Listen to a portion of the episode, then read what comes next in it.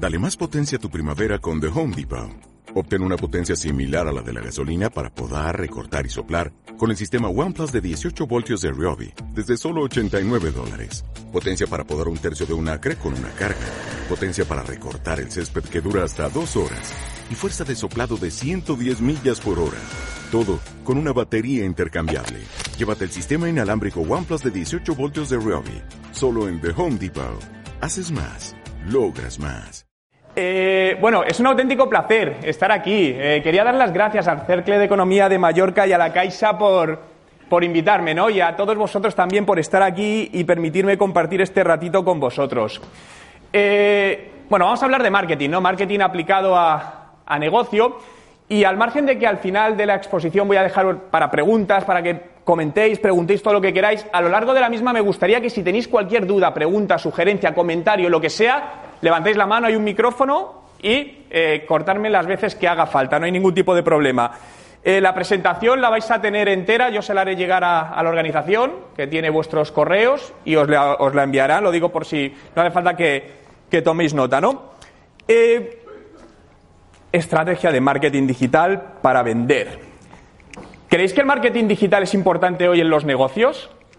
Sí. ¿Por qué? Una sola razón. Conexión más. Muy importante. ¿Cuántos tenéis una estrategia en vuestras empresas de marketing digital bien creada? Levantad la mano. Dos manos. Bien creada es relativo, cierto es, ¿no? Pero sin estrategia no hay nada.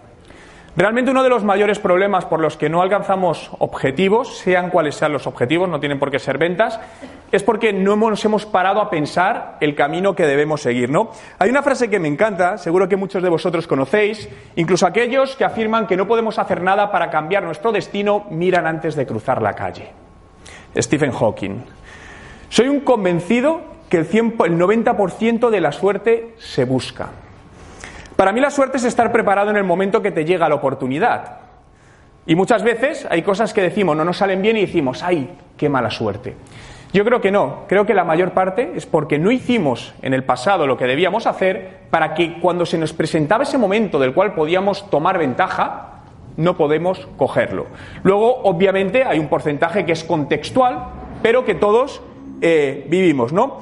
Cuando Hablo de marketing digital, a mí no me gusta hablar solo de marketing digital, para mí es marketing on y off, al final está todo interconectado, ¿no? Es omnicanal, donde como consumidores estamos constantemente saltando de, un canal a otro, ¿no?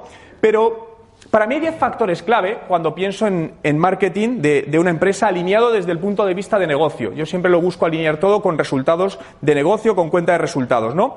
Esto es un, es un método que creé hace muchos años, que llevo aplicando muchos años, que llamé 10 Business Factors, y para mí, 10 factores, como decía, fundamentales. Voy a mencionarlos por encima, no nos va a dar tiempo a entrar en todos de ellos, pero voy a ir un poco navegando por ellos. Web, contenido y contexto, medios digitales, medios sociales, reputación, big data o data, marketing de influencia, mobile, business leadership y geomarketing 2.0. Y dependiendo del negocio, el momento en el que esté, uno va a tener más peso que, que otro, ¿no? Pero hay uno que pongo primero y que muchas veces fallamos, que es este, la web. Porque realmente muchas veces la web de la empresa la enfocamos como una mera carta de presentación, cuando debe ser el centro de prácticamente toda tu estrategia digital. Y donde muchas veces nos estamos llevando gran parte de esta fuerza a redes sociales, por ejemplo. Y donde las redes sociales, ¿estáis de acuerdo que como empresa nos han engañado a todos?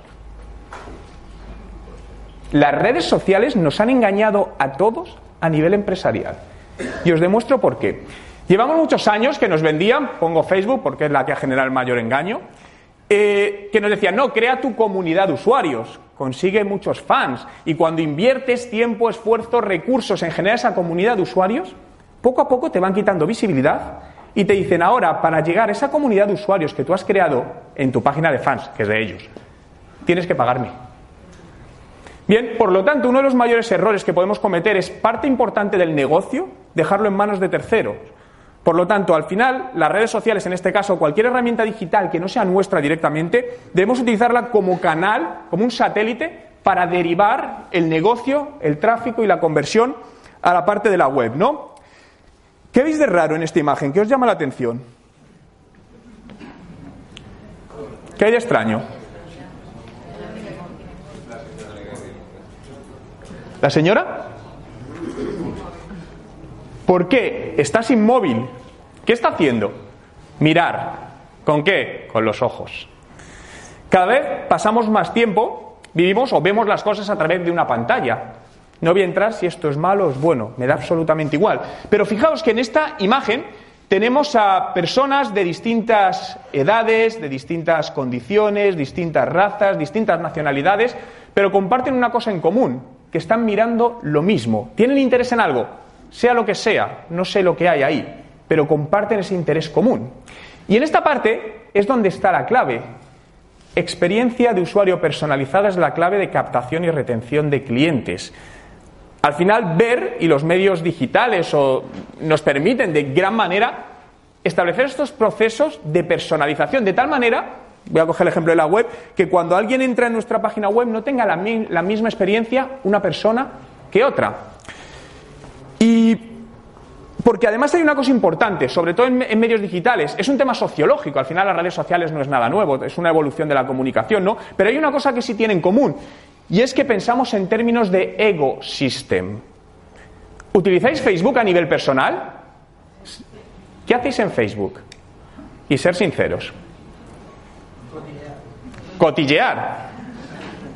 ¿Por qué subís una foto a Facebook? Hablo a nivel personal. ¿Qué os motiva a subirla? El ego, dar envidia. Es cierto. Es decir, tú llegas, estás de vacaciones, todos tus amigos están trabajando, estás en una playa, donde sea, o esquiando, lo que quieras, y la subes y dices, esquiando. Y no lo pones, pero implícitamente está, y tú no. Y eso es un tema sociológico, y es cierto. Pero además nos condiciona porque si subís una imagen y tenéis dos me gusta, ¿cómo sentís? Mal. Ese día ya dices, pues ya, pues me ha fastidiado el día. Pero tienes 120, qué maravilla, ¿no? Te, te hace sentir bien. Por lo que al final es importante conocer o, entender todo este funcionamiento del ser humano en todos estos medios sociales para poder impactar mejor en ellos, ¿no? Fijaos, estas imágenes son antiguas y muchos las conoceréis, ¿no? Esta es de hace escasamente 12 años, donde la gente que hacía, lo que hacía la señora mayor, observar con los ojos, ¿no? En este caso hay un pequeño truco, no sé si lo veis bien, pero bueno, truco. Aquí en la esquina inferior derecha hay un pequeño móvil de los primeros, ahí camuflado, ahí donde estoy señalando, ¿no? Pero ese es un está ahí metido de, de golpe. La siguiente imagen dio la vuelta al mundo, fijaos que es de hace solo cuatro años, donde ya todo el mundo, ¿no? Estaba grabando. Pero la pregunta es, ¿creéis que estamos en el mismo lugar que esta imagen ahora mismo, como usuarios? ¿Sí o no? No. Este es el punto donde estamos ahora.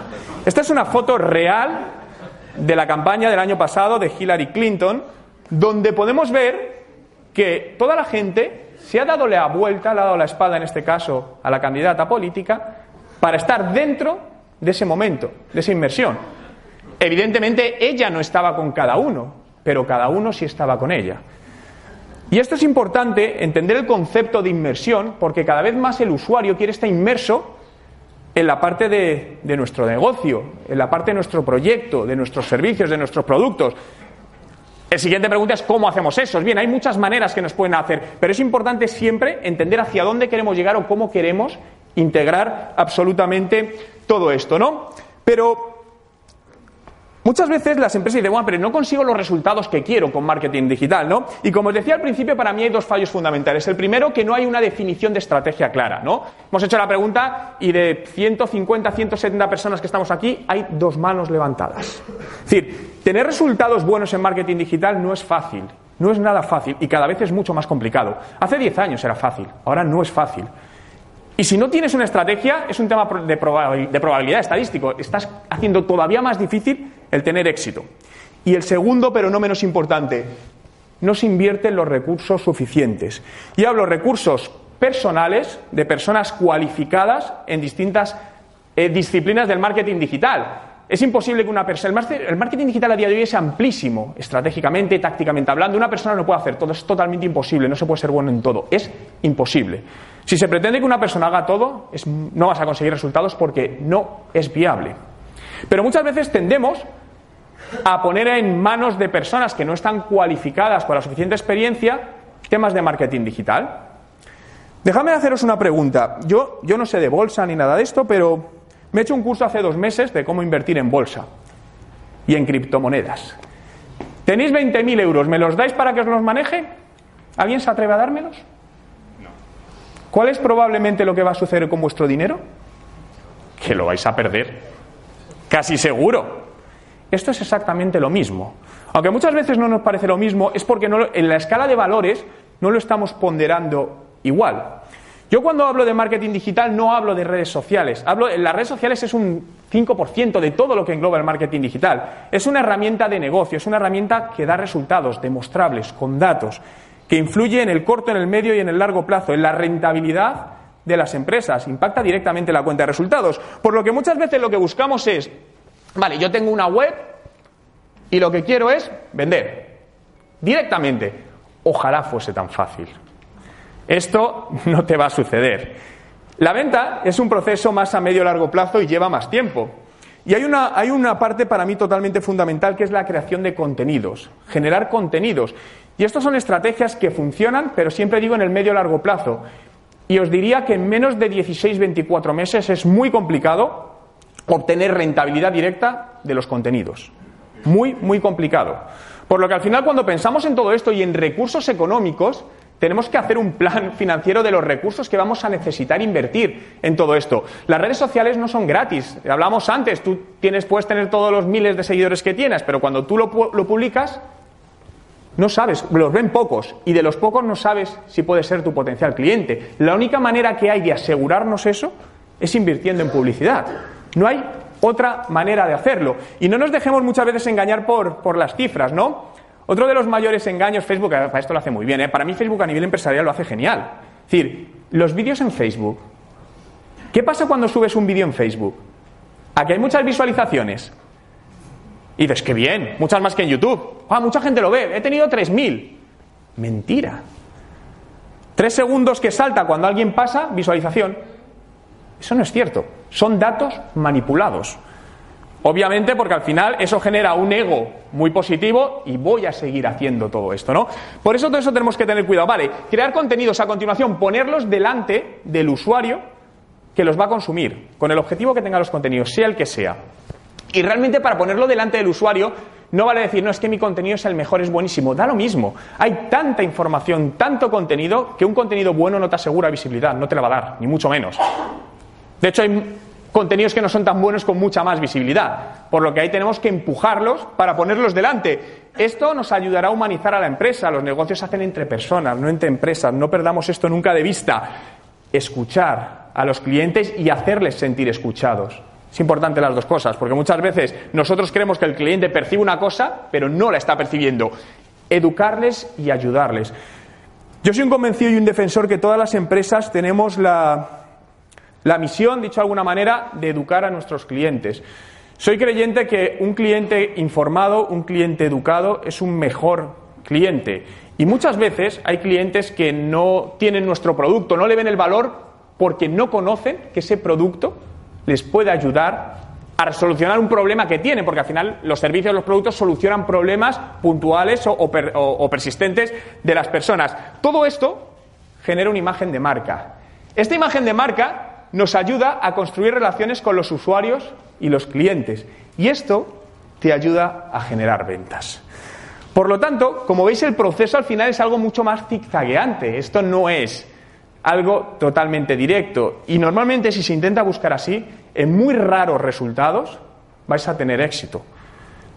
¿Puede que haya casos? Sí, los hay, perfecto, pero es como jugar a la lotería. Te puede tocar o no. Y las probabilidades son más de que no te toque nunca a todo ello, ¿no? Por lo tanto, lo que debemos buscar, para mí lo más importante que debéis tener y bien organizado es la web. Insisto, es vuestra casa digital. Ahí es donde se van a producir las conversiones. Por lo que rodear todo lo que podáis derivar de tráfico, marketing online o no online, al centro, a vuestra web. generar acciones con distintas, eh, generar tráfico con distintas acciones. Una vez estén dentro, tenemos que enamorarlos y convertirlos a ese objetivo que busquemos. Pensad, ¿qué es lo que quiere que hace el usuario cuando entre en vuestra web? Que la visite, la visita y se va. No vale para nada. Tenemos que buscar que, si es una tienda online, que compre, que nos deje su dato de contacto, ¿no? Conseguir un lead, un prospecto, que se suscriba a una newsletter, lo que sea. Pero tenéis que tener claro una sola cosa que queréis que el usuario haga cuando llegue a vuestra página web. Y el diseño, entre otras cosas, depende de esa misión que queréis que el usuario cumpla y luego hacer que el visitante regrese más adelante, ¿no? Si lo pinto gráficamente, al final en el centro siempre tenemos que tener la parte de conversión. Por un lado metemos la adquisición y por otro lado la parte de reenganchar, ¿no? de volver a, a meter en ese bucle a los usuarios con distintas herramientas que podemos tener. Pero gran parte, una enorme parte de las campañas de marketing fracasan por la web, porque la web no está adecuada a los objetivos. Y dice, no, es que no está funcionando. Realmente es como un puente, ¿no? Os decía, hacer marketing digital exitoso no es tan sencillo. Si en un puente tú le quitas una piececita, se te viene abajo entero. Esto es exactamente lo mismo. Tiene que estar muy, muy detallado, ¿no? Y uno de los primeros datos, ¿no? Porque, por un lado, el marketing digital tiene lo bueno que podemos medir casi todo, pero por otro lado, que hay tantas métricas que es imposible asumirlas todas. Es decir, simplemente te exportas las métricas de una página de fans de Facebook y tienes 300 métricas. Eso es, no hay manera de una persona interpretar esos datos. Es totalmente imposible. Yo soy partidario de coger los mínimos indicadores posibles, pero aquellos que puedes sacar conclusiones y te ayudan a hacer crecer tu negocio poco a poco, ¿no? Y para mí el primero es qué porcentaje del usuario que llega a tu página web cumple el objetivo que buscas. ¿Alguien sabe, sabe ese dato? No quiero que lo diga, por lo menos que levante la mano si alguien sabe ahora mismo el porcentaje de usuarios de su web que convierte al objetivo. Tres, cuatro manos levantadas. Cinco. Si no tenemos ese dato, decimos, no, pues voy a hacer que llegue más gente a la web. ¿Para qué vas a gastar dinero? Si a lo mejor estás teniendo, me invento, un ratio de conversión al objetivo del 0,01%. Trabajemos primero por mejorar ese ratio de conversión y cuando tengamos unos ratios que nos parezcan aceptables, trabajemos por derivar mucho más tráfico que ya nos sea interesante. Porque si no, al final vas a estar teniendo, no vas a estar rentabilizando al máximo las inversiones que estés realizando para derivar más tráfico a tu página web, ¿no? Dicho de, de otra manera, cuando alguien entra en vuestra página web, es un visitante anónimo, no sabemos nada de él. Convertámoslo en un lead, en saquémosle sus datos de alguna manera. Probablemente el 99%, si no más, del tráfico que llega a vuestras webs se va sin hacer nada. Y no podéis volver a contactar con él. No sabéis nada de él. Estamos perdiendo, eso tiene un coste de oportunidad altísimo. Idealmente, claro, sería que el 100% de ellos lo cogiésemos, eso es totalmente utópico, ¿no? Pero sí tenemos que intentar el máximo posible retenerlos de alguna manera, ¿no? Y en esta parte la imagen importa muchísimo. Es clave, ¿no? Creo que todos esto lo tenemos claro, ¿no? Pero en toda la parte de digital, los recursos visuales y la psicología del color te puede hacer que algo sea un éxito o algo sea un fracaso. Aplicación de la neurociencia, ¿no? Hay un libro muy bueno de un escritor que se llama Don Norman, se llama Neuroweb Design, es un libro ya hace unos cuantos años, que es la aplicación de la neurociencia al diseño web para convertir, ¿no? Y una afirmación es que lo atractivo vende más. Si os pregunto, ¿dónde clicaríais antes? ¿En qué banner haríais clic antes? ¿Cuál de los dos? ¿En el de la izquierda o en el de la derecha? Ah, perdonad. Ahora, ¿dónde clicaríais antes? Siempre hay dependes, obviamente, pero la probabilidad va a ser que en el primero, la segunda es Helen Thomas, una de las periodistas políticas más importantes de Estados Unidos, reciba más clics. Y fijaos que solo hay un cambio, es una imagen. Los dos están sonriendo. Sí, la sonrisa es distinta. Pero los dos están sonriendo. Y ese solo cambio te puede hacer que esta campaña sea un éxito o sea un fracaso. Esto simplemente es algo llevado al extremo, pero de que un mínimo cambio pero no os podéis imaginar los mínimos cambios que pueden hacer que una campaña sea un, éxito o sea, insisto, un auténtico fracaso y en muchos casos no, llegamos a saber el por qué. Al final, cuando siempre se habla que en marketing digital es prueba error, es porque es cierto, no hay, no hay una ecuación matemática que nos diga haz esto y esto te funcionará, ni incluso dentro del mismo sector, ¿no? Yo llevo 17 años dedicándome al mundo de Internet y a lo largo de todos estos años ya he sacado más o menos una estadística. De cada 10 cosas que hago, 8 fracasan, pero 2 me funcionan. Y esas dos que me funcionan me compensan los otros intentos de éxito, si queréis por no llamarlo fracaso. Pero esto es algo que es real. Y para mí la clave está en la afirmación de falla rápido y falla barato. Si te grabas eso, triunfarás. Porque fallar vas a fallar. Quien piense lo contrario, mal va. Pero falla rápido antes que tu competencia y que no te cueste mucho dinero para no meterte, obviamente, en, en un problema en toda esta parte, ¿no? Hay una herramienta que para mí es una herramienta muy sencilla, es una herramienta muy económica y que da unos ratios de conversión buenísimos y que en el 100%, insisto, en el 100% de, los de las empresas en las que lo hemos implementado han mejorado sus conversiones. Estoy hablando de chats online puestos en las webs como herramientas de ventas, herramientas de comunicación, herramientas de marketing, ¿no? Hay muchas empresas que se dedican a esto. Aquí os dejo, por ejemplo, dos. Esta se llama Zopin. Esta tiene una versión gratuita y tiene otra versión de pago. También me gusta decir que es importante destinar un presupuesto a herramientas digitales. ¿Trabajáis gratis? Entonces, cuando algo es gratis en Internet, ¿no os llama la atención? ¿Porque alguien va a regalar su trabajo? no es normal, y menos en Internet. Pensad, cuando alguien da una herramienta o hay algo que es gratis, es porque lo que realmente merece la pena en esa herramienta no está en la parte gratuita, ¿no?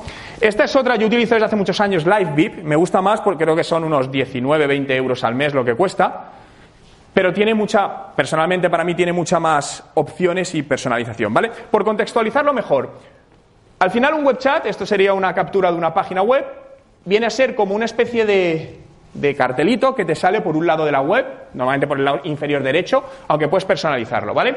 Sería, este es, uno de los ejemplos donde tú puedes personalizar la persona, puedes poner varios operadores dependiendo del departamento, tienen pequeños sistemas de inteligencia artificial para detectar idiomas, para hacer ciertas respuestas automatizadas, opción de eh, escríbeme, llámame, haz un Skype conmigo. Y lo importante de todo esto es que con esto captamos lead, prospectos, déjame tu nombre, tu email, tu teléfono, en este caso tu website, si te interesa. Y podemos decir, ya, pero yo es que tengo un formulario de contacto donde la gente me puede contactar. Por diferencia os aseguro que los ratios de conversión se alejan enormemente. Yo os lo voy a demostrar. ¿Cuántos utilizáis web chats en vuestras páginas web? ¿Alguien utiliza? ¿Puede levantar la mano? ¿Una? ¿Lo recomendaríais? ¿Tenéis buenos resultados? ¿Sí? Sí. Insisto, 100% de los casos que hemos puesto estos sistemas, 20-25 euros al mes, han mejorado las conversiones. Fijaos, aquí os voy a demostrar, os voy a mostrar unos datos, ¿no? Estos son estadísticas, esto es una página con 38.000 visitas, se instaló este web chat sin modificar ni hacer ningún tipo de optimización e inmediatamente la conversión a personas que inscribían en ese chat era del 1%. Sin optimizar, el 1% de la gente que llegaba nos contactaba para decirnos algo. Si no tienes esto, va, a haber muchas personas que al final no te contacten. Esto luego tenemos que trabajar en optimizarlo, pero os aseguro que si medís el porcentaje de gente que va a vuestro formulario de contacto y os contacta, lo normal es que sea bastante inferior a este 1%. Ahora bien, si damos un recurso, que tengamos recursos para contestarlo adecuadamente. Cuando imaginaos que entréis en una web, os salta este web chat, escribís, ¿cuánto tiempo estáis dispuestos a esperar hasta que os contesten? ¿Cero? ¿Tres? ¿Cuatro? ¿Cinco segundos? Yo cada vez que veo uno escribo. Digo, tengo que medirlo. La media está por encima de 60 segundos.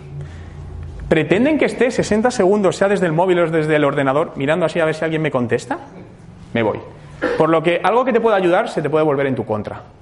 Claro, luego podemos decir, ya, pero yo a lo mejor no puedo estar, puedes ponerle un horario, pero a lo mejor no puedo estar porque mi negocio no me permite esa velocidad. Bien, pero te permite también que funcione como un formulario de contacto, donde la gente te escribe e inmediatamente dice, hemos recibido su mensaje, le contactaremos en breve. A partir de ahí, mi recomendación es que la respuesta sea lo más corta posible, en la medida de lo posible inferior a dos horas, si puede ser. Porque el tiempo de reacción es fundamental en la conversión a cliente, porque pensar que ese cliente probablemente haya pedido a otros. Es más, yo os diría que por debajo de cinco minutos. De hecho, hay una última estadística que ha salido que se demostró que los leads contestados por debajo a cinco minutos incrementaban un 60% la probabilidad de compra en tu empresa. Eso también hay alternativas de jugar con marketing, eh, con automatización de marketing, que se puede jugar con todo eso, ¿no? Pero eso es un tema un poquito más, más profundo. Vale, aquí partimos, lo instalamos un 1% de conversión. Empezamos a optimizar los tres siguientes meses, subimos a un 3,24% de conversión. Fijaos, es multiplicar por más de 3. Esto es una barbaridad. Es decir, ya multiplicas por más de 3 la gente que te está contactando. Unos meses después, 3,92%. Y el último dato, 4,69% de los usuarios que entran en esa página web escriben al web chat.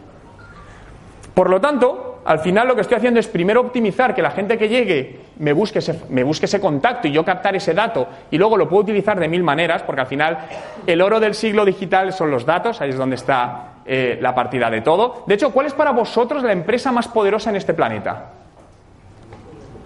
Google. ¿Por qué? Sabe todo. ¿Me podéis demostrar lo que sabe vosotros? Porque todos sabemos que sabe mucho, pero ¿tenéis algún sitio donde puedes decir, mira lo que sabe Google de mí?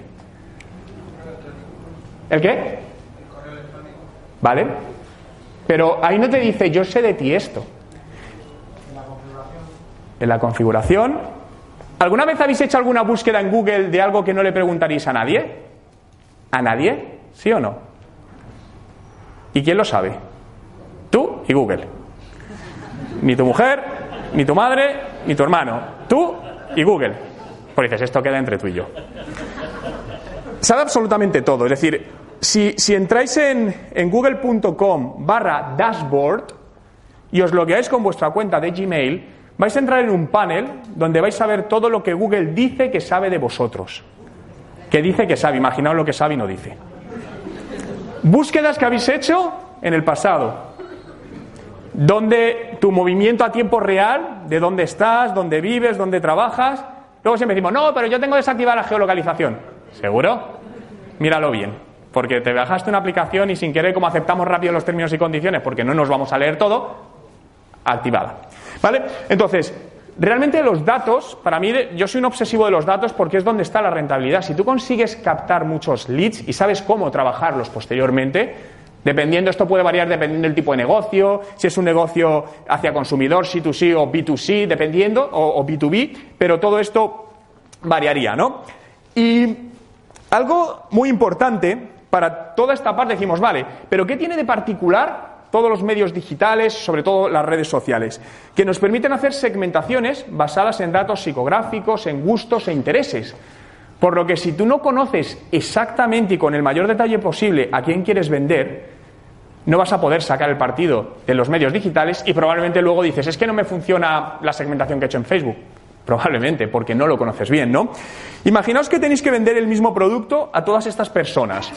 ¿Se lo venderéis igual al que ama beber, al músico, al más amigable, al que se mete en problemas, al más loco, al más viejo, al más joven o a los mejores amigos? No, porque cada uno tiene una manera de percibir las cosas distinta. Por lo tanto, en toda esta parte donde debemos trabajar es en conocer, a esto se le puede dar muchos nombres, se habla del buyer persona, eh, se puede trabajar un mapa de empatía, eh, luego está el reader persona, que es cuando trabajamos con contenidos, porque en muchos negocios no es lo mismo la persona que recibe el contenido que lee el contenido que la que persona que toma la decisión. Por ejemplo, me invento los juguetes. Quien compra y quien prescribe el producto no es la misma persona. O en muchos negocios, imaginaos eh, herramientas de software para empresas. A lo mejor yo soy de marketing y yo necesito cierta herramienta, yo consumo ese contenido que me generan, pero yo no tomo la decisión de compra.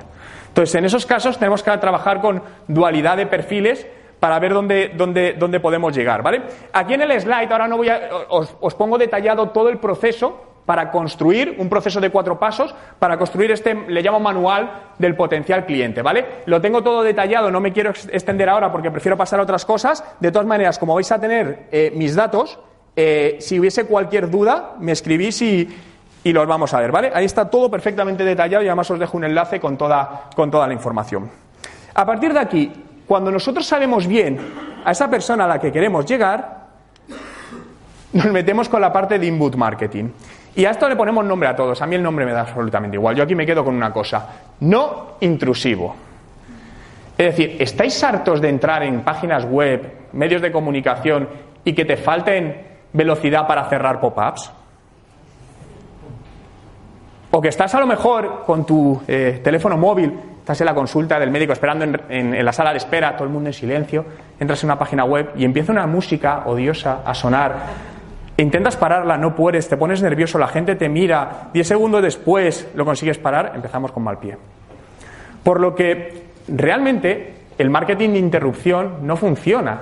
Es decir, lo estamos. Y cada vez va a funcionar menos. ¿Cuántos tenéis instalado algún ad blocker en vuestros ordenadores? ¿Podéis levantar la mano? ¿Bloqueador de anuncios? ¡Wow!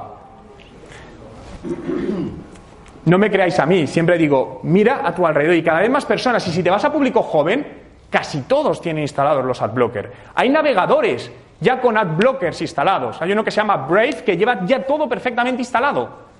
Y no ves absolutamente nada. Yo no lo tengo instalado porque me gusta ver la publicidad porque al final es por, por lo que me dedico. Pero cada vez más pasa totalmente desapercibido todo esto, por lo que tenemos que buscar maneras donde el usuario no se sienta tan atacado, ¿no? Y aquí es donde entra esta parte del marketing de contenidos. Y este marketing de contenidos, que muchas veces se pone en duda y para mí es la clave del posicionamiento presente y futuro de las empresas, al final lo que consiste es en generar un contenido no comercial no, pero es que si pongo el final que cliquen aquí para probar mi producto, no comercial, hay otras maneras para vender, que ayude al usuario.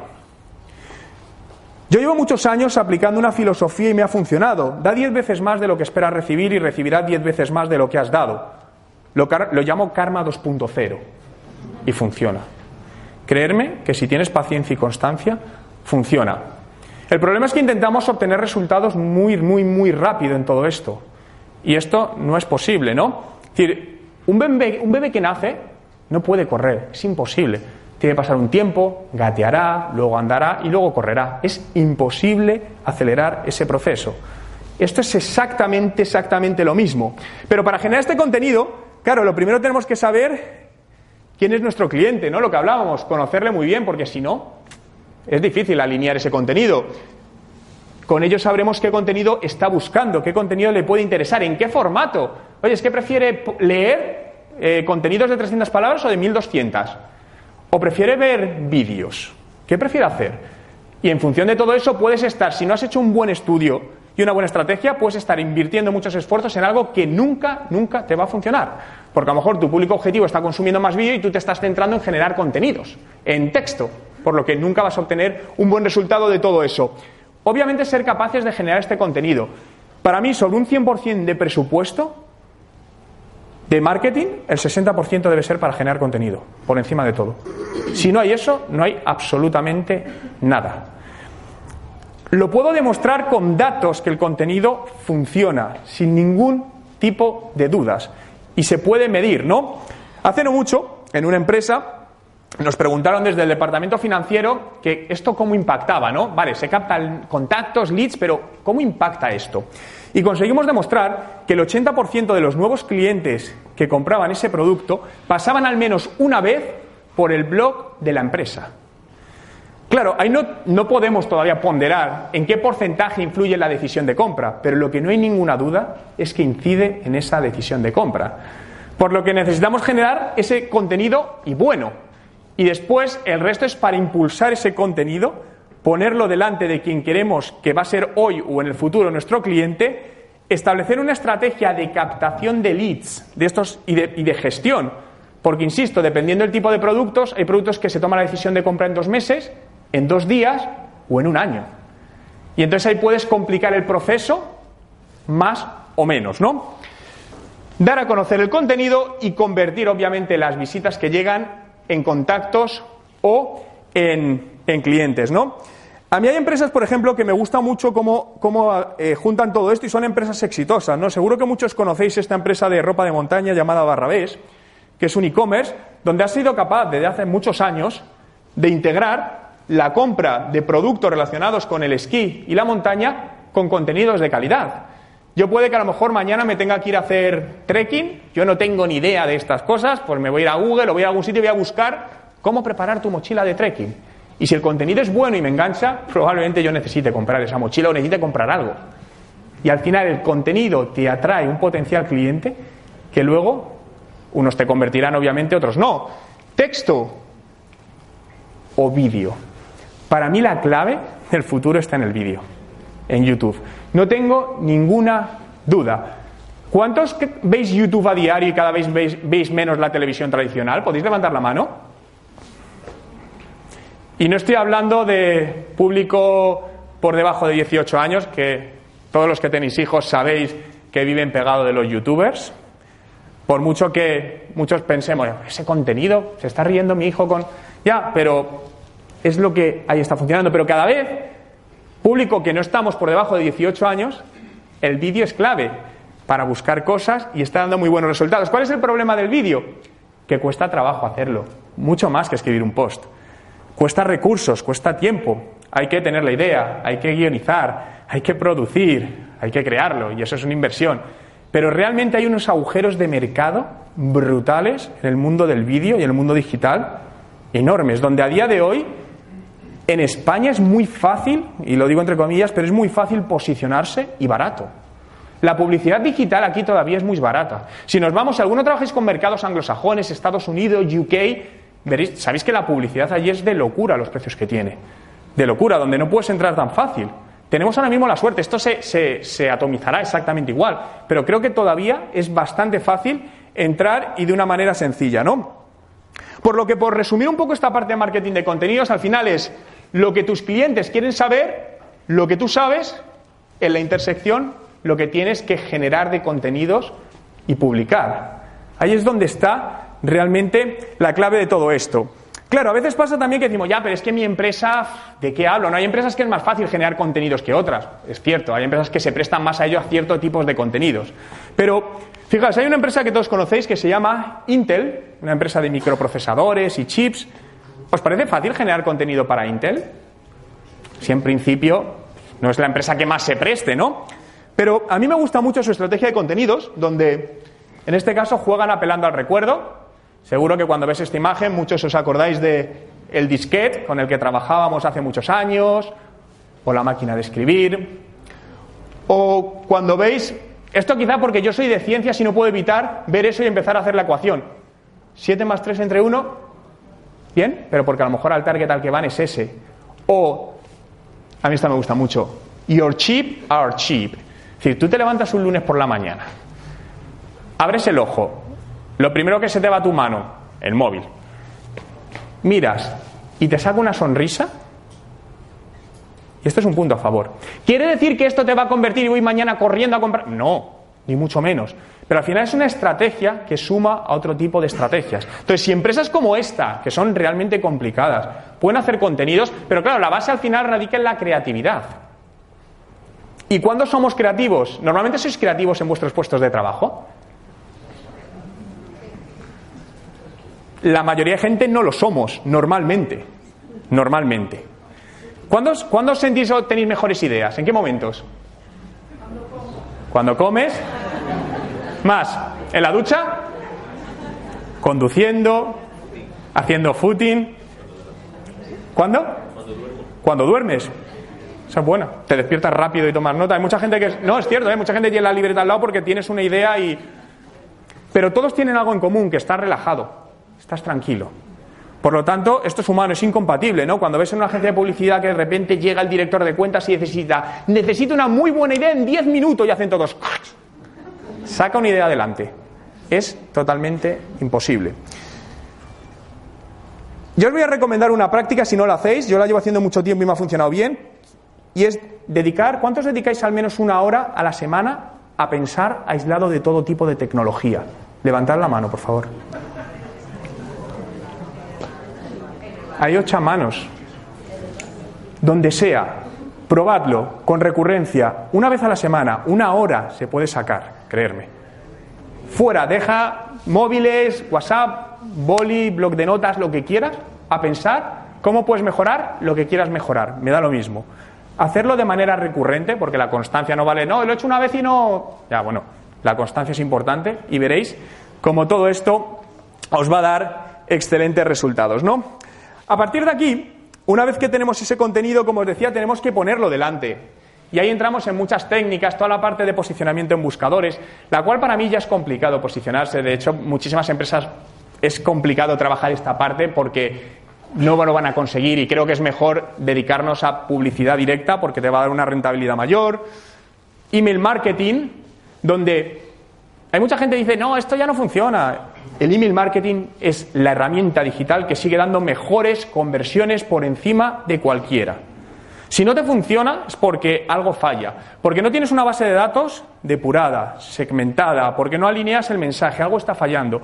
Pero creerme que el email marketing es a día de hoy todavía y estadísticamente demostrado con estudios recientes que sigue siendo la mejor herramienta a nivel de conversión de marketing.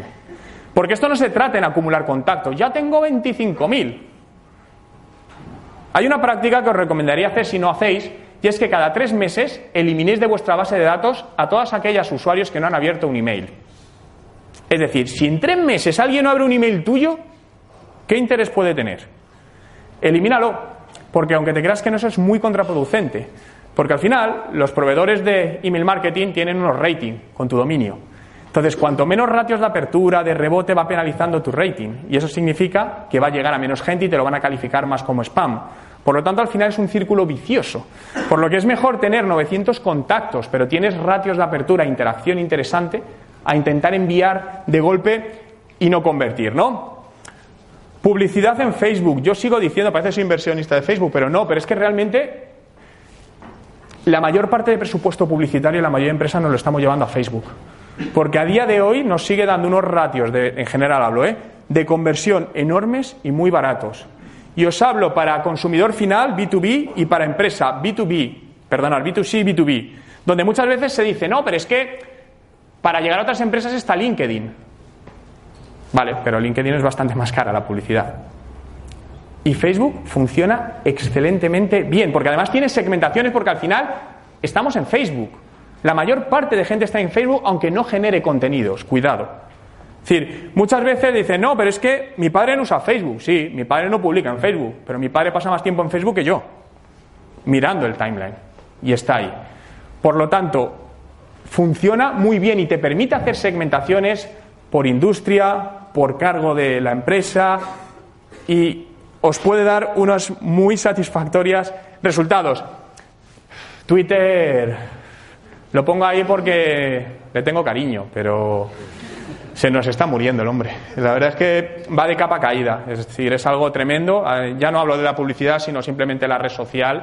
Ya en muchas empresas estamos cerrándolas y se está reservando para ciertos temas, pero está funcionando mal. YouTube, fundamental. Yo os diría que es una de las redes sociales que deberéis centraros más. Y la parte publicitaria de YouTube es muy potente, es decir, y muy barata donde puedes generar visualizaciones segmentadas, que esto es lo importante, por 1-2 céntimos de euro visualización. A día de hoy, si optimizas bien, súper barato, es que es muy económico.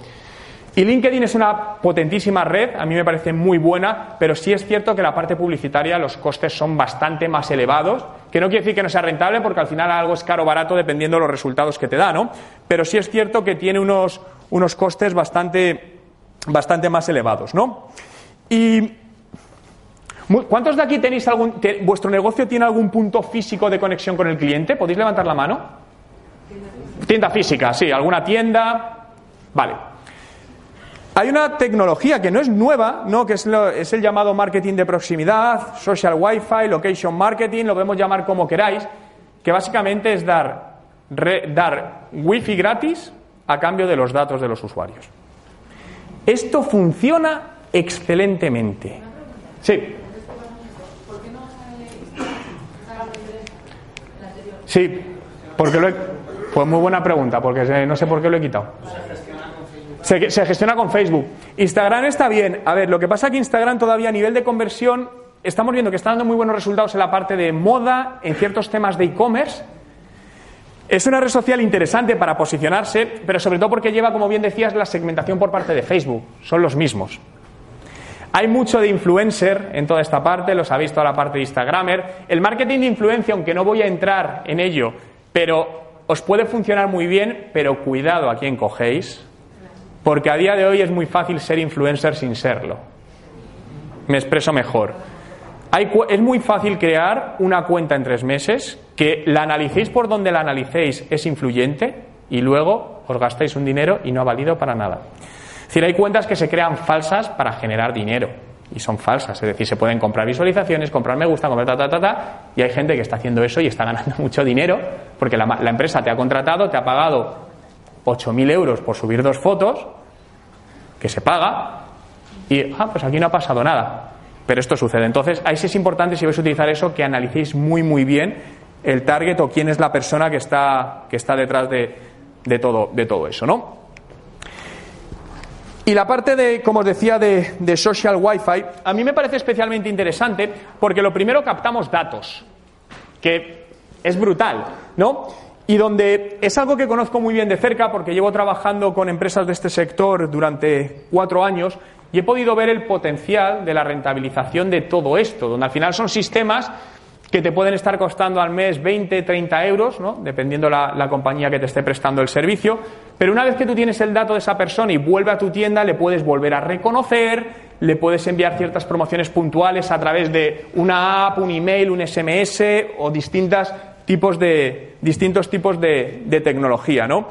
Aquí realmente os quería mostrar, esto lo voy a pasar un poquito más rápido, pero porque hay varias maneras de hacer esto. Puede ser por Bluetooth, geolocalización, pero para mí lo más interesante es vía, vía Wi-Fi, ¿no? porque es la tecnología que, por lo que he visto, es más barata y da mejores resultados. Aquí las estadísticas que os quiero mostrar son estadísticas reales en el mundo de la restauración con esta tecnología, donde aplicando esta tecnología se incrementó un 1.8 eh, las visitas por cliente por cada uno de los restaurantes, 5.2 la lealtad y el engagement del cliente y una captación de por encima de media de 200 leads o potenciales clientes por restaurante. Pero independientemente de la herramienta, sea esta u otra, como os hablaba también del de, live chat, del web chat, es importante ser proactivo para utilizarla. De nada te vale invertir en esto, generar ahí datos si tú no proactivamente no lo utilizas. Y eso al final lleva, lleva trabajo, insisto, necesitas recursos para utilizar toda, toda esta parte, ¿no? Por lo que, para ir finalizando todo esto, lo que tenemos que hacer cuando buscamos este famoso ROI o rentabilidad del marketing digital, creo que lo importante es conseguir alinear ese embudo de ventas con el marketing digital. Al final no perdamos de vista que esto lo estamos aplicando a negocio. Va a haber una parte cuantitativa y una parte cualitativa, es cierto, ¿no? Y no todo va a generar una venta directa. Pero sí es muy importante buscar este alineamiento. Y buscar esa rentabilidad, insisto, no en dos meses, porque no se va a conseguir en la mayoría de los casos, sino darnos un tiempo, ir probando, ir optimizando todo esto. Porque en el embudo, por poner varios niveles, en el primer nivel, donde está todo el mundo, es un nivel donde tenemos exposición o relaciones públicas, ¿no? Gente, por ejemplo, que nos ve nuestros contenidos. De ahí vamos filtrando hacia abajo, tenemos la parte de personas que pueden ser más influyentes. A mí esta parte, sobre todo en el caso de pequeñas empresas, me gusta mucho alinearlo con la parte de marca personal, de las personas, tanto del propio empresario como de las personas que trabajan dentro de la empresa. Porque al final la marca personal actúa como una segunda palanca de marketing y comunicación corporativa con muy buenos resultados. Tercero, pasamos al nivel de, generación de, engagement y todo esto es reconocimiento de marca al final, es decir, es el primer paso. Aquí no vamos a encontrar, rara vez vamos a encontrar una rentabilidad directa, ¿no? Pero si ya nos vamos al cuarto paso, ya es donde entramos en la acción y la conversión del cliente, y ahí sí, generación de, leads, ese es un poco el proceso que os comentaba antes, donde ahí podemos incluso dividir los leads. Normalmente se suelen dividir en dos categorías, que son leads, fríos y leads calientes, y, si y trabajamos con herramientas que nos permiten automatizar ciertas cosas con un llamado Quality Score, que nos dice cuándo hay leads que están preparados para convertir a clientes ahora mismo, y esos son los que se pasan a un departamento de ventas. Y aquí lo importante para mí es integrar ventas y marketing. Es decir, siempre, generalmente, son departamentos que andan fragmentados en las empresas. Incluso muchos datos ni comparten datos, no comparten toda la información. Y son datos o son dos departamentos que tienen que trabajar totalmente unidos. Y a partir de aquí, obviamente, cortar el círculo. Subimos y hacemos la retención y entras en un círculo que es el círculo productivo de, de toda esta parte, ¿no? Y Acabo con, los 10 factores que os comentaba antes, ¿no? Aquí es importante que en función de vuestro punto donde estéis, los objetivos que tengáis, las necesidades, decidáis. Todos son importantes, pero obviamente no se puede atacar todos a la vez. ¿Cuál a día de hoy es más importante? Y pongáis foco en una sola cosa. ¿Qué quiere decir en esto? Simplemente con que os cojáis uno de ellos, imaginaos cogeros la web, hay tantas cosas por hacer que muchas veces no empezamos porque no sabemos ni por dónde empezar. Coge una cosa, la que sea prioritariamente más importante, y hazla. Cuando tengas hecha esa, pasa a la siguiente, ¿no? Y a mí hay una frase que, es algo que me gusta porque es algo que no sé, he sentido que pasa muchas veces, y es que no tenemos tiempo para hacer las cosas bien, pero sí para hacerlo dos veces. Y esto es cierto. No, al final vamos con prisa, no, no, no. Pero al final nos hecho bien y lo volvemos a hacer y gastamos mucho más tiempo en todo ello, ¿no? Quiero invitaros, y no es spam, a seguirme en mi canal de YouTube. ¿Por qué? Publico diariamente un vídeo con contenidos de marketing digital, ideas de negocio para emprendedores, cómo puedes aplicar cosas, etcétera, etcétera. De hecho, publicaremos un vídeo siempre en todos los eventos donde voy, se hace un vídeo, viene Dani, que está ahí grabando. La conferencia también la subiremos íntegramente al canal de YouTube, por lo que si os interesa aprender cómo podéis aplicar distintas cosas, os invito a seguirme en youtube.com barra Juan Merodio y os dejo mis datos de contacto. Si en algún momento necesitáis algo, siempre contesto. Si a veces tardo un poquito más, puede ser por algún tema de viajes. Muchísimas gracias.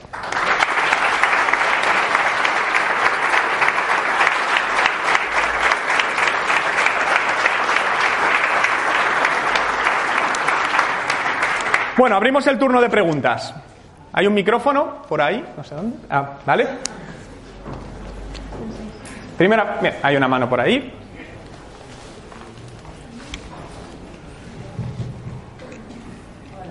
Hola. Sí. Pues mi primera pregunta es relacionada con eh, bueno, el tema de contenido que mencionabas, que tenemos recursos económicos y recursos humanos.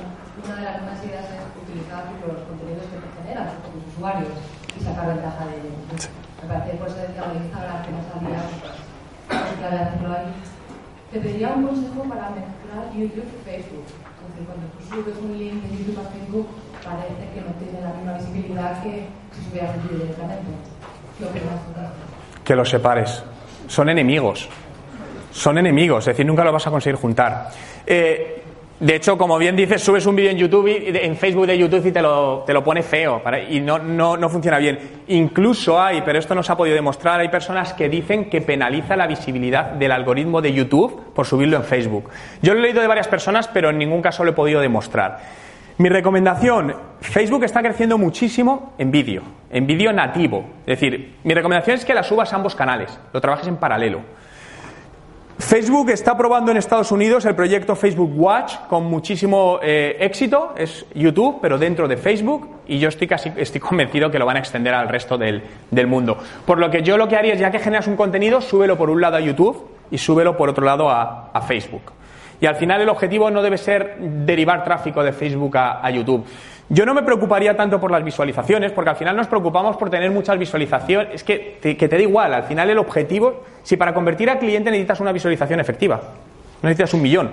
Por lo tanto, yo me centraría en qué, misión va a cumplir. Por ejemplo, ese vídeo lo subas a YouTube o a Facebook, llevártelo a una página de aterrizaje o a tu web para que te deje su dato. Vale, céntrate en eso.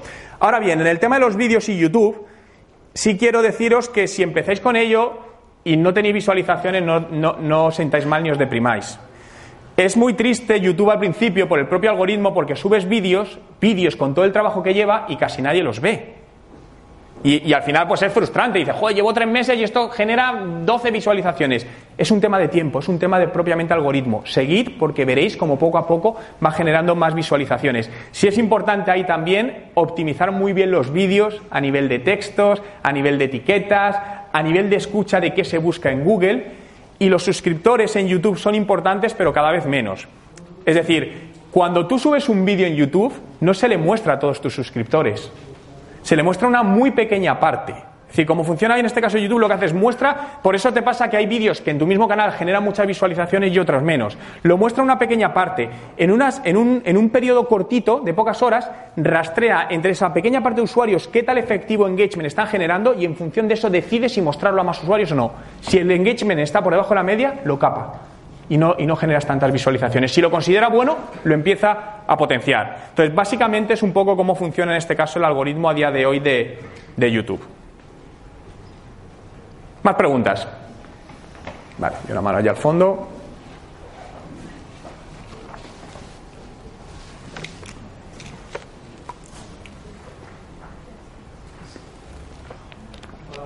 Hola. Buenas. El plan de marketing que planteado me parece estupendo, pero yo creo que es la carta de los reyes, pero cuando llega un cliente, su cultura de marketing es prácticamente cero y por no hablar digital.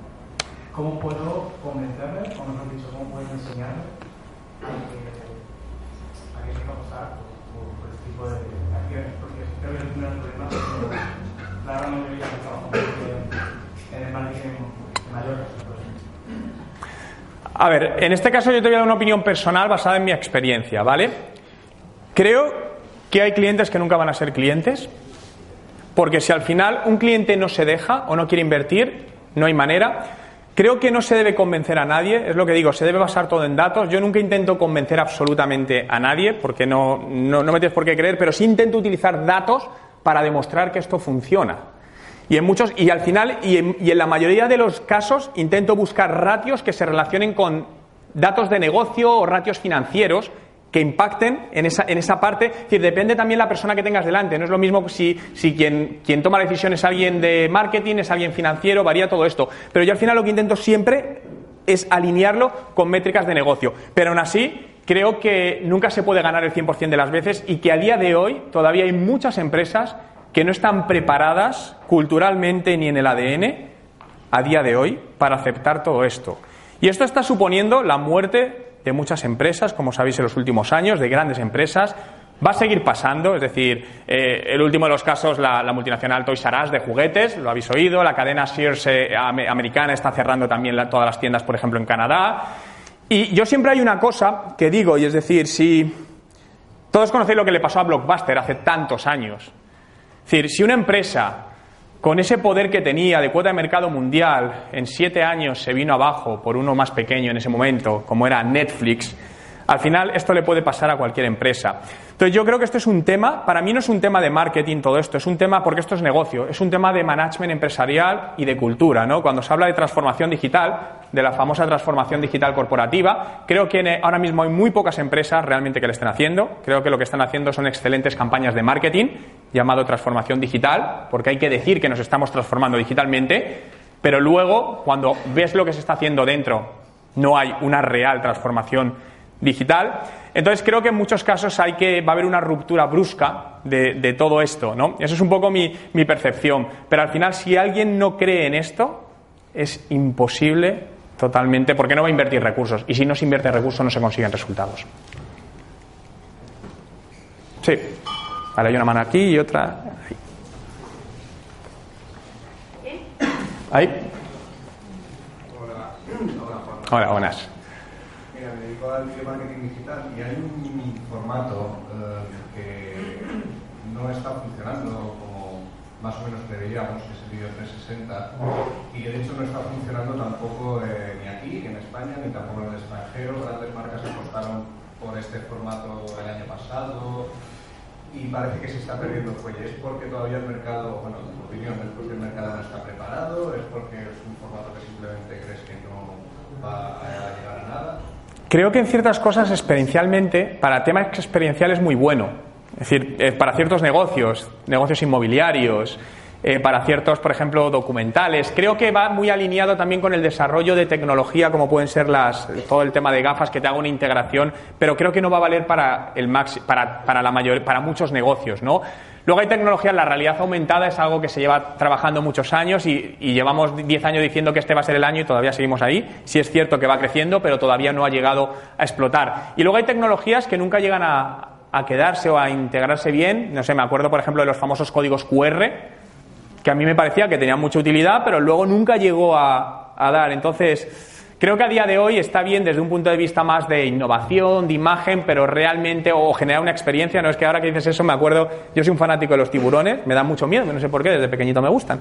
Y estaba viendo en, YouTube eh, con la tablet de National Geographic, unos submarinistas, y, y me gustó, porque estaba viendo, entonces yo por la casa así, me parecía tonto, pero, pero la verdad es que sí, pero yo estaba disfrutando ese momento, entonces en ese caso sí me gustó, pero era experiencial más que nada. Sí, por aquí había también la mano. Tardes. Buenas tardes. Enhorabuena por la exposición. Gracias. Eh, yo me pregunto mm, sobre TripAdvisor. Es un influencer, eh, ¿cómo se puede combatir a, a, TripAdvisor y si realmente hay que tomarse en serio TripAdvisor? Uf. A ver, buena pregunta y difícil. A ver, trip, combatir, creo que combatir nunca es la solución porque cuando algo está muy implantado, creo que son guerras perdidas. Creo que en muchos casos es mejor ver cómo podemos sacar ventaja de la mejor manera posible, ¿no? En el sector, en el caso de TripAdvisor, entiendo que vas también por la parte de comentarios, que es una cosa que te puede tirar para arriba o tirar para abajo un negocio de una manera drástica, donde se pueden, hay empresas que se dedican a vender comentarios falsos, de lo cual es muy fácil atacar a una competencia. Eh, cada vez lo están intentando controlar más, pero es algo que pasa. Pero creo que para contrarrestar todo eso al final tienes que buscar de la mejor manera posible trabajar tu posicionamiento y la visibilidad de la recomendación. Porque quienes más venden a día de hoy son los clientes, casi en todo. En hoteles es algo básico, es decir, al final no vas a un hotel si no miras eso. Y uno negativo pesa 10 veces más que uno positivo. Entonces, en cuanto ves cuatro cosas, pueden que seas falso, un ataque a la competencia y te está haciendo daño. Es como en el tema si me meto también con Booking, donde sabéis que al final pues están tan bien posicionados que te está quitando parte de todo eso. Yo creo que hay que buscarlo más como amigo, que porque creo que no vamos a poder luchar contra. No se puede, porque está tan instaurado, es tan fuerte, está tan bien posicionado. Es decir, es como otras, como Yelp, sobre todo en el tema restauración. Al final te puede gustar o no, pero yo creo que hay que trabajar por intentar, porque al final creo que lo que hay que conseguir, uno de los objetivos que tenemos que tener las empresas es generar comentarios positivos de nuestros clientes y comunicarlos. Porque muchas veces los generamos, pero los dejamos en nuestro lado, ¿no? Entonces, para mí hay tres factores clave para el éxito. Uno, ser bueno. Dos, aparentarlo. Y tres, comunicarlo. Si te falla uno de los tres, vas a tener en algún momento un problema. Tú puedes ser el mejor, puedes tener el mejor hotel, pero si no lo aparentas o si no lo comunicas, se te va a quedar ahí, ahí, eh, ahí sin toda esa fuerza. Algo que a mí, por ejemplo, me gusta mucho y se usa poco es videocomentarios de clientes en vuestra página web, donde se usa poco. Hay una, hay una empresa eh, americana, no sé si la conocéis, eh, se llama OraBrush, vende limpiadores de lengua. Dicho así, tú entras en la página, que no tengo internet si no la mostraba, eh, tú entras y dices, pues joder, me he quedado sin mi limpiador de lengua. No, pero es un, es un, producto que es un éxito en ventas. Y entre otras cosas, cuando tú entras en su home, bajas un poco y hay varios vídeos de usuarios diciendo lo maravillosa que es su vida desde que se compraron el OraBrush. Y creerme que te ves dos o tres vídeos y hasta te lo planteas. Entonces, ¿y cuánto cuesta eso, no? Y por alinearlo con todo esto, ¿cuánto te cuesta generar un comentario en vídeo positivo de tus clientes, económicamente hablando? Muy poco. Es hace, hace no demasiado tiempo en una clínica de adelgazamiento invirtieron 50 euros en comprar una webcam. A la salida de recepción se le, se le decía a la gente, oye, ¿le importa nada en 30 segundos decirnos su experiencia con el tratamiento? Muchos te decían, no, me da vergüenza, no, pero le regalo un 40% de descuento para el próximo. Entonces sí. Entonces tienes recomendaciones de gente de 18, de 30, de 50, de 60 y las muestras. Entonces, en el momento, porque además en el tema de los hoteles, y aquí no sé cuál es vuestra percepción, pero muchas veces has tenido una muy buena experiencia en el hotel y en ese momento no me preguntan, y yo no la, proactivamente no la vas a dejar, y a lo mejor tres días después me mandan un email, oye, ¿nos dejas un comentario? Vale, yo estuve el viernes, el comentario me lo envías el lunes por la mañana, cuando acabo de llegar al trabajo, tengo 200 emails, ¿qué prioridad tiene tu email sobre eso? Nada, fuera la basura. Entonces, has perdido el momento. Si a lo mejor cuando estoy haciendo el checkout, yo estoy súper contento y me dices, oye, Juan, ¿me grabas un vídeo? Joder, me habéis tratado también que lo voy a hacer. Al final es un tema de expectativas. Siempre es guardarse un- unas en la manga, dale más de lo que esperas recibir. Como las películas, ¿no? Te dicen, "Ver a- vete a ver la última película de, yo que sé, Will Smith, que es buenísima tal, vas a verla y normalmente dices, pues no es para tanto. Y otro te dice, no vayas a verla, oye, la peor, la peor me tiro el dinero. Vas y dices, oye, pues no estaba tan mal. El producto es el mismo, pero te han condicionado previamente y eso es lo que te. Entonces, es jugar con todo eso. Yo es lo que haría. Porque al final, TripAdvisor no vamos a poder, no vas a poder hacer nada con él. ¿Más preguntas? Sí.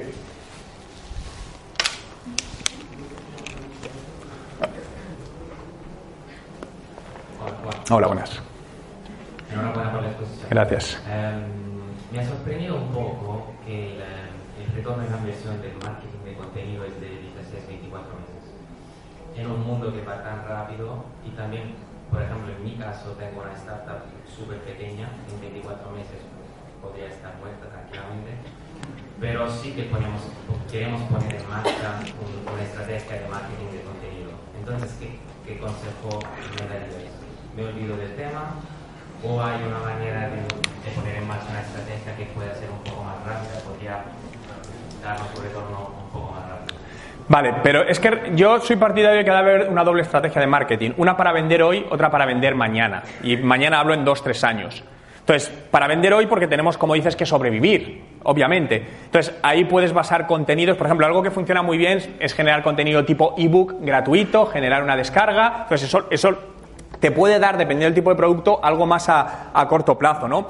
Pero en el tema del marketing de contenidos, al final, como regla general, te va a dar en más yo por mi experiencia es muy muy complicado, salvo que seas una empresa con un nombre ya muy grande y tal y cual, pero si no es complicado. Entonces, yo utilizaría en ese caso, para, para generar ventas hoy, la publicidad digital es lo que directamente te va a meter, es decir, es como si tienes un e-commerce. La única manera de vender al principio es publicidad digital que te venda, no hay otra. Facebook, te puede funcionar muy bien. Facebook, Google AdWords, dependiendo un poco, contenido sería eficiente también. Dependiendo del producto. Pero sí, sí puede ser eficiente. El contenido ayuda a reforzar.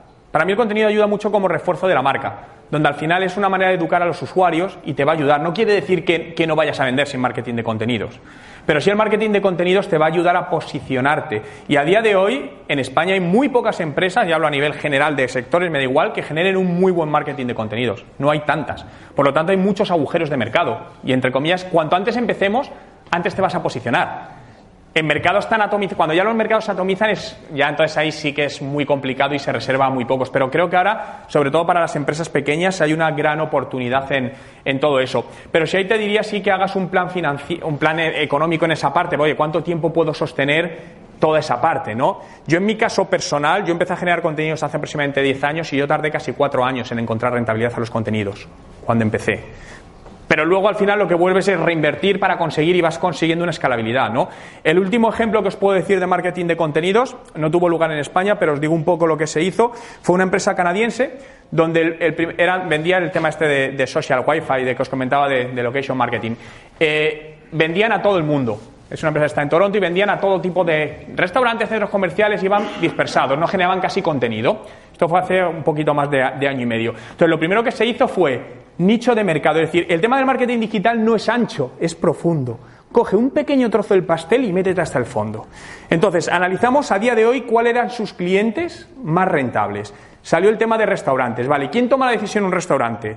El propietario. Vale, analicemos qué necesidades tienen los propietarios a nivel de negocio, que no saben manejar el marketing digital. Empecemos a generar contenido exclusivamente para restaurantes de negocio, posicionarlo, ebooks, ta, ta, ta, ta, ta, ta, ta, y en 16 meses dio resultado. De hecho, esta startup se vendió hace cuatro, hace con, se pasaron, os digo exactamente los datos, en 14 meses se pasaron de 20 personas en la startup a 40, de 40 clientes a 400 y se aumentaron las ventas más de un 1000%. Y acaba de ser comprada por Yale por 20 millones de dólares. Y se basó todo en micronicho de mercado y contenido muy, muy a ese micronicho. Sí.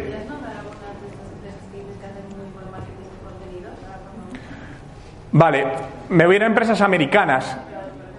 HubSpot. HubSpot es una empresa americana de software. Para mí hace un contenido brutal. Evidentemente va para, para empresa.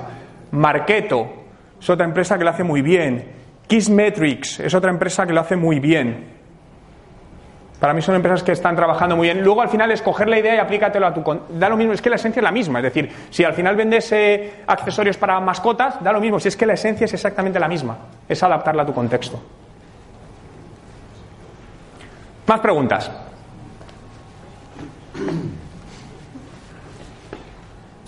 ¿Todo claro? Sí. Yo, estoy- yo- yo me he metido um, en, este, en este tema. Yo hago eh, video eh, producción audiovisual y eh, especializado en eh, social media marketing. Y intuitivamente ya empecé hace un año. Y ahora me encuentro aquí y tú me cuentas esto, todo eso y me encanta que eh, tenía la misma um, visión. Eh, lo único es que um, mis clientes eh, aún veo tan retrasados um, viviendo en el medieval eh, y siempre estoy diciendo um, necesitamos eh, SEO. Muchos ni saben qué es SEO. Luego tienes que decir, ok, es, unique content es lo más importante. Lo mejor de unique content es vídeo y no lo bien. Es, es, es una pesadilla. Y um, me, gustaría preguntarte que, que si hay un, shortcut o algo, o tú sabes algo. Ojalá. No, que yo sepa, no. Al final, como un poco le comentaba, creo que hay, hay empresas que nunca van a, o por- por lo menos no es el momento. Creo que hay que ser muy persistentes, es decir, hay que ser, hay que buscar el speech adecuado para cada una de las empresas e intentar ver cómo le puedes alinear, vuelvo a lo mismo, con algo que ellos vean rentabilidad en el negocio. Porque al final es un tema de comunicación. Es decir, ellos no entienden a lo mejor, porque hablamos lenguajes distintos. Esto es así, no es malo ni, ni bueno, pero es distinto. Entonces tenemos que ver, oye, me estás ofreciendo esto, pero yo no acabo de ver. ¿Vale? Entonces nuestro trabajo es hacerles ver que realmente esto les puede ayudar, que nos den un voto de confianza en eso, que si hacen esto, esto, esto, esto, va a funcionar. Pero hay que hacerlo y hay que hacerlo bien. Y la parte del vídeo yo es algo por lo que apuesto, pero por indicadores. Es que no hay más que ver el crecimiento de los vídeos en los últimos dos años a todos los niveles, a todas las edades. Entonces yo creo que todos los profesionales del vídeo eh, va a haber muchísimo trabajo. Y hay dos datos claves, eso y la data. El tema de datos, de ser capaces de extraer información útil de los datos, más allá del big data, es decir, aunque lo bajemos a un nivel más bajo. Entonces, al final atajo no hay ninguno. Yo creo que es paciencia, ¿no? Es decir, creo que sobre todo es, es la parte de tener mucha paciencia y ser constante en lo que, en lo que haces, ¿no? Incluso a veces hay negocios que no- viablemente o no son rentables o no, no van a serlo en 24 meses y hay que buscar otras fuentes de financiación para hacer sostenible eso y que, y que realmente sea rentable en los próximos cuatro años. Esas son estrategias que a veces hemos seguido para ciertos negocios que sabíamos que a día de hoy no iba a ser posible, pero se quería trabajar, entonces se busca otra serie de líneas de ingresos para seguir invirtiendo ahí y hacerlo sostenible. Gracias. Hay una mano allí. Enhorabuena. Gracias. La primera pregunta es si no crees que hay mucho ruido ahora mismo en el mercado, eh, si estamos haciendo demasiado ruido. La segunda es si la gente joven nos está escuchando. Y la tercera es qué opinas de los canales de mensajería como un canal para llegar a canal de marketing. Digo WhatsApp y Facebook. A ver, como ruido entiendo que también te refieres por humo, ¿no? Que hay mucho, creo que sí, pero como en todos los sectores, al final hay, intrusismo como en todos. Creo que lo importante cuando confiéis en alguna agencia, en algún profesional, es que preguntéis y veáis su background, con quién ha trabajado, qué ha hecho y qué ha conseguido. Eh, algo que probablemente se cumple es que lo barato sale caro. Esto siempre, siempre lo digo, es decir, no es que haya que buscarlo más caro, pero sí que al final, igual que cuando para otras cosas buscas a alguien con cierta experiencia y tal, creo que es lo, creo que es lo mismo. Si los jóvenes nos escuchan, ¿a qué nivel te refieres que nos escuchan? ¿En qué sentido? La primera pregunta realmente era referida al ruido de que hay demasiado, eh, demasiada publicidad, demasiada oferta. Buah, exagerado. Ruido- no ruido que a los que nos dedicamos a esto, sino el ruido que percibe el consumidor final. Y la segunda es realmente si eh, la persona, eh, la gente joven, está escuchándonos. O sea, la gente joven teóricamente ya se va de Facebook, empieza a ser viejuna, está en Instagram, tiene unos perfiles, tiene unos patrones de comportamiento diferentes Sí. y ver un poco hacia dónde van esos patrones de, de comportamiento, porque ellos son consumidores, pero no se dejan engañar. Y la tercera va un poco a renglón seguido. Si hay nuevos canales, que son los más descargados, como WhatsApp y, y- y Facebook Messenger, ¿de qué manera interpretas tú que va a ir el, el camino de esos canales de mensajería para, para que nosotros Vale. las marcas lleguemos al usuario final? Vale, empiezo por la primera, que tengo una memoria pez horrible. Eh, eh, No, el, el tema que hay mucho, hay demasiada información, es exagerado. Es decir, de hecho, al final, pensad, estamos sometidos a miles de impactos publicitarios directo, di- diarios on y off, y de casi ninguno te acuerdas prácticamente, ¿no? Entonces, la clave ahí está la emoción. Al final, tú solo recuerdas aquello que te genera algún tipo de emoción. Esa emoción puede ser positiva o negativa, no tiene por qué ser solo positiva. Se pueden generar emociones negativas para generar recuerdo. Creo que la clave está en llegar a las emociones. Los jóvenes nos escuchan. Creo que cada vez, eh, muchas veces vivimos en mundos separados, ¿no? Es decir, vivimos en mundos paralelos. Creo que si vas a un público joven, lo primero que tienes que hacer es integrar en tu equipo a alguien que sea de ese público joven. Esto es algo que yo lle- llevo dos años viviendo, soy de Madrid, llevo dos años viviendo en, en- en Canadá y trabajo mucho con Estados Unidos y estoy aprendiendo mucho trabajando con startups donde me doy cuenta, donde personas de, se juntan tres chicos de 26 años y montan empresas sin ningún tipo de experiencia empresarial y llevan las empresas a unos niveles de facturación increíbles.